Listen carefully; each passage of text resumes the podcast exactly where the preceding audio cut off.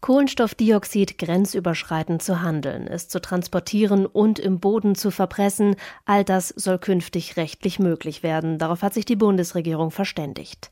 Auf diese Weise sollen Industriebereiche klimaneutral gemacht werden, bei denen Prozesse nicht durch grünen Strom oder Wasserstoff vergleichsweise einfach fossilfrei gestaltet werden können. Um diese Sektoren klimaneutral zu machen, braucht es eine andere Technik und das ist die Abscheidung von CO2 und dann entweder das Nutzen oder das Verbringen und dann Speichern von CO2. Erklärte der grüne Wirtschaftsminister Robert Habeck in Berlin. Abkommen mit anderen Ländern sollen geschlossen werden, um die Speicherung dort möglich zu machen. Norwegen etwa praktiziert die Verpressung des Gases im Meeresboden bereits. Doch es wäre unehrlich, wenn man in Deutschland sagt, wir halten diese Technik für sicher, für einsetzbar aber wir schließen aus, dass es in Deutschland genutzt wird. Deshalb soll auch im deutschen Meeresboden nach geeigneten Standorten gesucht werden dürfen. An Land bleibt die Verpressung verboten.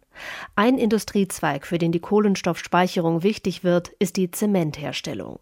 So zeigte sich Dominik von Achten, der Vorstandsvorsitzende von Heidelberg Materials, bei der gemeinsamen Pressekonferenz mit dem Wirtschaftsminister erfreut über die grundsätzliche Möglichkeit. Er machte aber auch deutlich, bevor wir CCS und CCU machen, müssen wir alle Hebel in Bewegung setzen, die CO2-Emissionen zu reduzieren. Denn CCS-Technologie ist energieintensiv und teuer. Ursprünglich hatte die Bundesregierung geplant, die Technologie nur für Sektoren möglich zu machen, wo Emissionen als unvermeidbar gelten.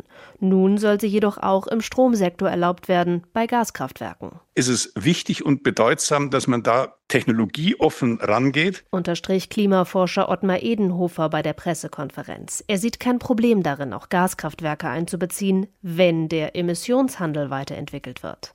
Das Ziel, auch Vorkettenemissionen bepreisen, das heißt, CO2, das bei der Förderung von Gas entsteht, ebenfalls in die Bepreisung mit einzubeziehen. Bisher fehlt dafür jedoch die Datengrundlage.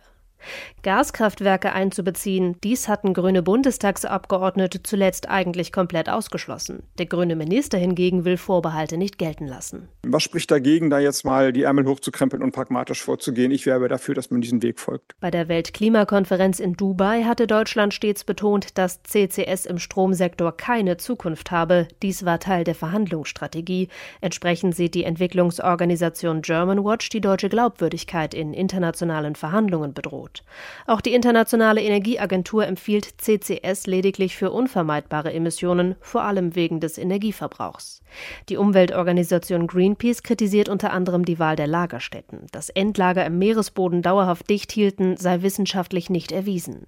Wirtschaftsminister Habeck sieht hier jedoch keine Gefahren. Also, die Technik ist sicher, das CO2 bleibt in der Erde. Ein privates Pipeline-Netz zum CO2-Transport kann gebaut werden. Hierfür soll der rechtliche Rahmen geschaffen werden. Die Abscheidungs- und Speichertechnologie soll auch durch den Staat gefördert werden, jedoch nicht im Stromsektor.